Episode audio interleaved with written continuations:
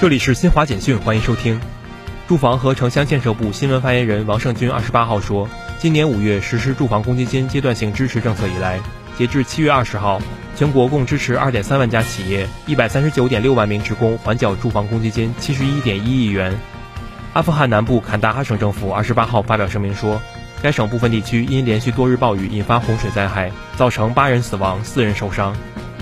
印度国防部二十八号发表声明宣布，印度第一艘国产航空母舰“维克兰特号”当天由位于南部的科钦造船厂交付海军。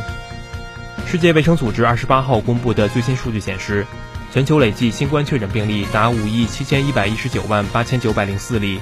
以上由新华社记者为您报道。